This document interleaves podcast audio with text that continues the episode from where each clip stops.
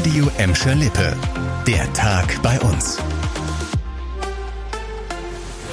Mit dir Kübner, hallo zusammen. Ob Messer, Schlagstock oder Machete, immer wieder erwischt die Bundespolizei im Gelsenkirchener Hauptbahnhof Menschen mit Waffen, die teilweise auch genutzt werden, um es mal zurückhaltend auszudrücken. Um härter gegen diese Täter vorgehen zu können, gibt es jetzt eine Waffenverbotszone.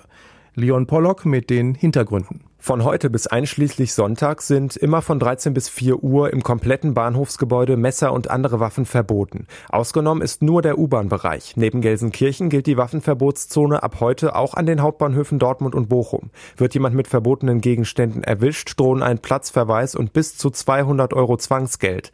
Laut Bundespolizei sind Waffen und damit verbundene Straftaten an den betroffenen Bahnhöfen ein großes Problem. Allein vergangene Woche haben die Beamten bei Kontrollen in Gelsenkirchen mehrere Messer eingezogen. Wir bleiben noch beim Thema Kriminalität. Um einer Geldwäschebande das Handwerk zu legen, gab es heute eine Razzia in 18 NRW-Städten, unter anderem in Gelsenkirchen, Bochum, Herne und Essen. Laut Landeskriminalamt wurden zwei Männer festgenommen. Insgesamt stehen 46 Tatverdächtige im Fokus der Ermittlungen. Unter anderem in einer Bochumer Lagerhalle soll das Geld gesammelt, gezählt, gestückelt, verpackt und an Kuriere weitergereicht worden sein. Diese hätten es dann persönlich nach Istanbul gebracht. Die Polizei hat schon fast 6,8 Millionen Euro sichergestellt. Insgesamt waren 250 Beamte im Einsatz, darunter auch Spezialeinheiten der Polizei. Die Brücke im Fuhlenbrock im gleichnamigen Bottropper Stadtteil wird voraussichtlich erst Mitte Dezember wieder freigegeben. Die Langzeitsanierung verzögert sich noch einmal, weil es Lieferschwierigkeiten bei den Baustoffen gibt, sagte uns die RAG Montan Immobilien. Dem Unternehmen gehört die alte Zechenbrücke. Schon Mitte des Jahres waren während der bisherigen Arbeiten weitere Schäden festgestellt worden, die den Zeitplan ordentlich durcheinander brachten. Damals hat man mit einer Vollsperrung der Brücke bis Oktober gerechnet. Tja, zum Schluss noch eine gute Nachricht. Es ist eine der größten Unternehmensansiedlungen der vergangenen Jahre in Gelsenkirchen.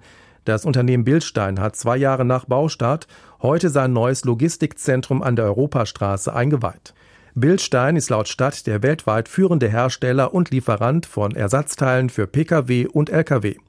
Carsten Schüssler-Bildstein, Geschäftsführer der Bildstein Group, sieht sein Unternehmen auch in Sachen E-Mobilität gut aufgestellt. Die Bildstein Group beschäftigt sich seit über 170 Jahren mit Verschleißteilen für unterschiedlichste Mobilität und deshalb sind wir da nicht bange, auch in der Zukunft die richtigen Teile für die benötigten Fahrzeuge zur Verfügung zu stellen.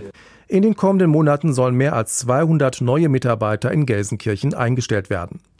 Das war der Tag bei uns im Radio und als Podcast. Aktuelle Nachrichten aus Gladbeck, Bottrop und Gelsenkirchen findet ihr jederzeit auf radio und in unserer App.